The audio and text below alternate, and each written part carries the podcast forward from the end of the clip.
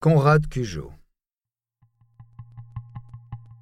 Un programme Studio Minuit. Une idée originale de John Mack. Musique David Rampillon. Narration Patrick Blandin. Enregistrement et montage Patrick Martinez-Bourna.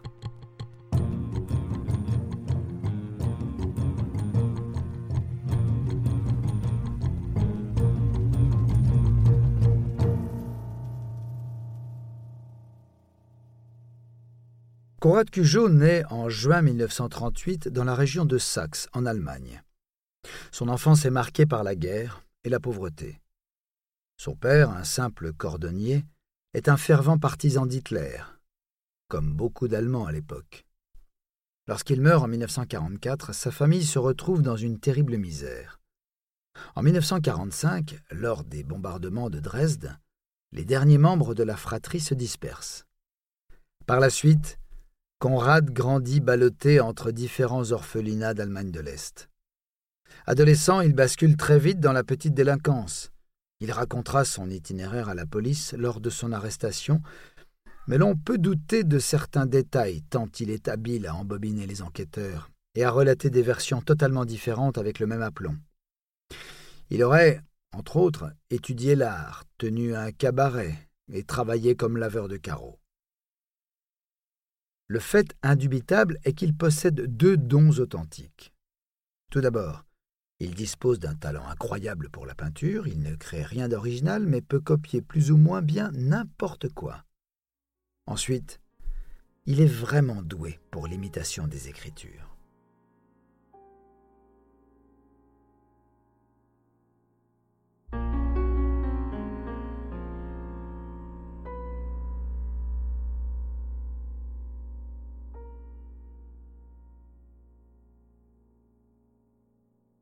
Ses premiers faux sont des tickets repas, mais aussi des autographes de politiciens est-allemands.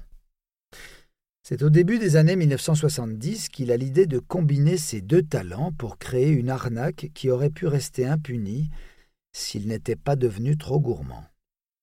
On sait qu'Adolf Hitler s'était essayé à la peinture dans ses jeunes années et que, même s'il n'a pas rencontré le succès espéré, il a été prolifique plusieurs centaines de dessins et de toiles. Cujo se doute qu'il existe encore des amateurs des œuvres du Führer. Il produit alors des tableaux à la manière d'Hitler, auxquels il joint en guise de certificat d'authenticité des petites notes, des lettres soi-disant écrites de sa main.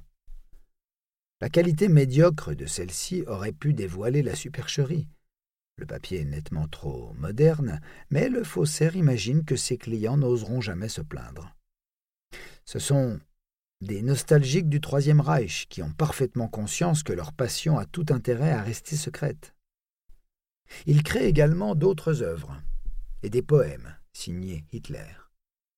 Il recopie plusieurs fois Mein Kampf à la main et réussit à écouler les manuscrits, même si les spécialistes savent très bien que le texte original avait été directement dactylographié par Hitler. Il invente alors une suite inédite de l'ouvrage, et l'avant aussi.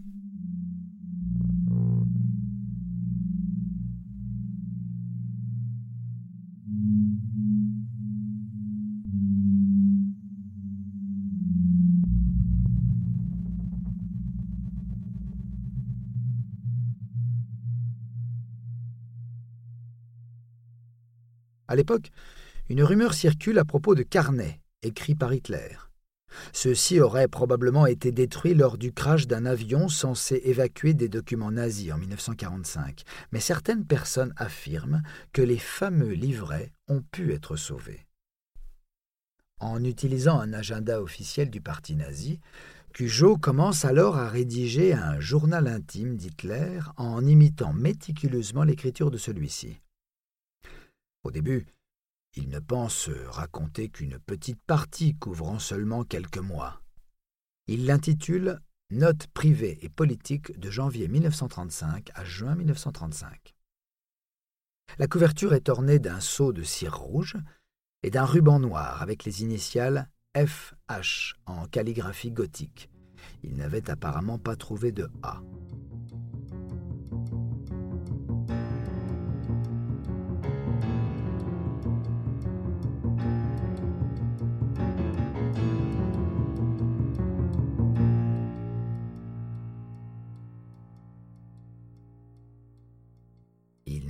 pas de rédiger une suite. Ceci est sans compter sa rencontre avec Gerd Heidmann, journaliste au magazine allemand Stern.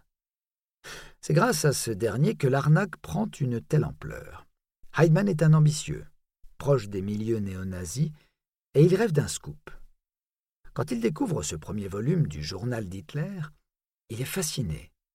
Il prétendra plus tard avoir réellement cru que l'ouvrage était authentique.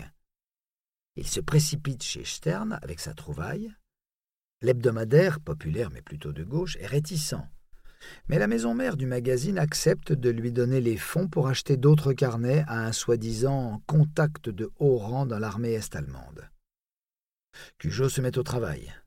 Pendant trois ans, il rédige les pensées quotidiennes d'Hitler en imitant son écriture.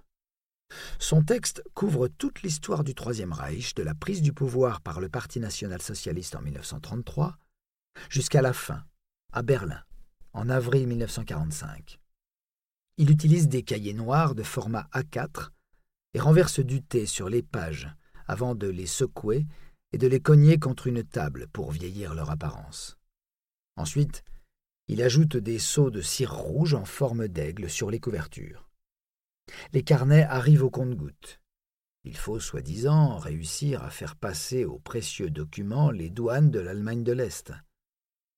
Pendant ce temps, Heidmann et Cujo s'enrichissent de manière ahurissante avec l'argent soutiré au groupe de presse. En avril 1983, des extraits du journal intime sont finalement publiés dans deux magazines réputés, Stern, du côté allemand, et simultanément le Sunday Times en Angleterre. Ils sont présentés comme morceaux de 62 volumes du journal enfin retrouvés d'Adolf Hitler.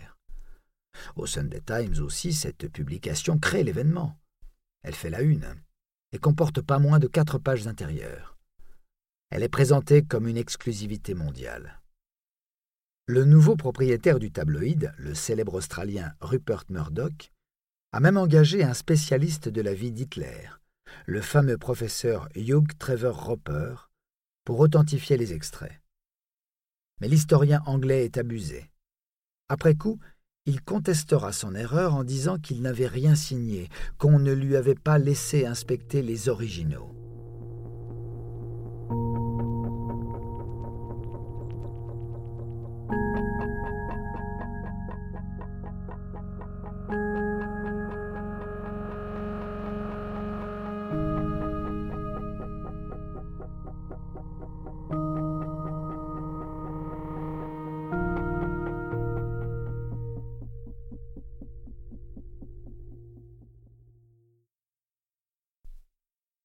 De deux semaines plus tard, la supercherie est dévoilée. Des tests scientifiques assez simples, comme un examen au rayon ultraviolet, révèlent que le papier utilisé pour la rédaction des carnets ne peut pas être plus ancien que le milieu des années 50. C'est le service fédéral des archives de l'Allemagne de l'Ouest qui mène l'expertise. Les experts qualifieront carrément le journal de faux superficiel et grotesque. Certains insinueront d'ailleurs que c'est un complot des agents secrets est-allemands. La fraude ne paraît peut-être pas flagrante quand on l'ignore, mais une fois qu'elle éclate au grand jour, elle semble évidente, tant les propos censément tenus par Hitler sont plats et banals. Ne pas oublier les billets pour les Jeux olympiques pour Eva. Debout toute la journée, ou encore, à cause des nouvelles pilules, j'ai des flatulences violentes et d'après Eva, une mauvaise haleine. Quand tout cela se révèle être une arnaque sensationnelle, le reporter Heidmann est immédiatement pointé du doigt. D'autant plus qu'il est connu pour ses fréquentations des cercles néo-nazis, ainsi que pour une relation amoureuse avec la fille de Göring. Sous les multiples pressions, Heidmann accepte de divulguer la manière dont il a obtenu ses journaux, et c'est alors que le nom de Cujo apparaît au grand jour.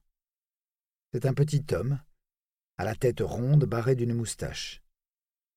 Il a très bien été payé depuis plusieurs années et s'est considérablement enrichi. D'ailleurs, dans les années 80, son style de vie a visiblement changé. Les voisins l'ont remarqué, il dépense beaucoup et se promène en uniforme en exigeant d'être appelé Général Cujo. Il réussit à s'enfuir, mais en mai 1983, il est appréhendé par la police ouest-allemande à la frontière autrichienne. Il avoue alors avoir produit les 62 volumes et les avoir vendus à Heidman. Mais il se déclare non coupable, car il n'a jamais caché à son client que les journaux intimes étaient des faux. Selon lui, Heidman lui a fait croire qu'il les transmettait à un ancien assistant d'Hitler retiré en Amérique du Sud. Cujo affirme avoir été choqué en découvrant des extraits de son travail dans la presse. Heidman, lui aussi, proclame son innocence en admettant avoir été dupé par Cujo.